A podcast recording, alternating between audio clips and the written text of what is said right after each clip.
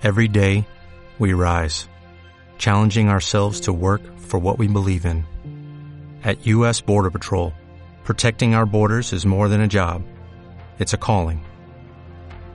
Agents answer the call, working together to keep our country and communities safe. If you are ready for a new mission, join U.S. Border Patrol and go beyond. Learn more at cbp.gov/careers. Golfo Radio trae las últimas noticias y lo mejor del cine y la televisión.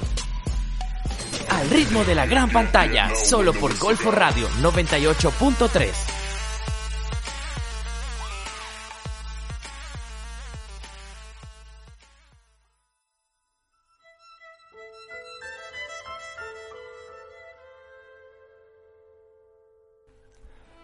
Hola a todos, hola a todas, soy David Blanco y continuamos al ritmo de la gran pantalla en Golfo Radio, en la 98.3. Las semanas pasadas las hemos dedicado a películas iberoamericanas que, en años pasados, consiguieron galardones o nominaciones en las principales entregas de premios a nivel internacional. Hoy dedicamos este programa especial a hacer balance del desempeño de las películas iberoamericanas en la temporada de premios internacionales que acaba de terminar. En años recientes, el principal protagonismo iberoamericano en los grandes premios había recaído en México, con Cuarón, Del Toro o Iñárritu alzándose con el prestigioso Oscar a la mejor dirección, mientras que Roma fue el año pasado una de las películas más laureadas. Este año, la representación de Iberoamérica en los principales premios ha sido sobre todo gracias a dos películas de las que hemos hablado aquí. Tú eres muy novelero. ¿Tú quién coño te crees que eres? Solo he dicho la verdad. La película ha terminado, el público se está esperando. Últimamente pienso mucho en ella. Si tú ves algo raro, me llamas. Aquí todo es raro. ¿Os importaría repetir el aplauso de antes? ¿Nos conocemos? Sí. Dolor y Gloria estuvo nominada a Mejor Película de Habla No Inglesa en los Globos de Oro, los BAFTA y los Oscar, siendo derrotada en todas por la todopoderosa Parásitos, Mejor Película del Año en los Oscar.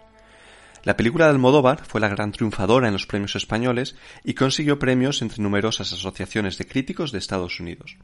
Cabe destacar a Antonio Banderas, premiado o nominado a Mejor Actor en casi todas las ceremonias del año, aunque la abrumadora actuación de Joaquín Phoenix en Joker impidió mayores triunfos. Hola, Jesper Johansen, cartero.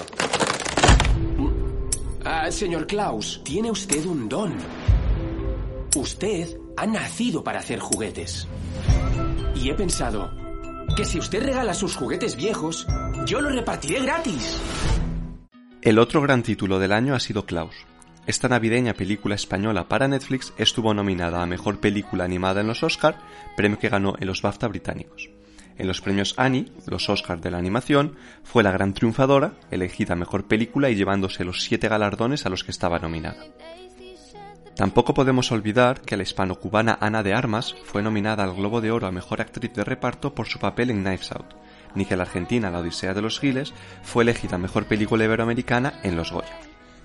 Y cerramos este repaso recordando que todavía no se conocen los premios Fénix o Platino dedicados al cine y al audiovisual iberoamericanos, ni los de las academias de cine de muchos países de América Latina, que tienen lugar en próximos meses. Por supuesto, estaremos muy atentos para contároslo al ritmo de la gran pantalla, en Golfo Radio, en la 98.3.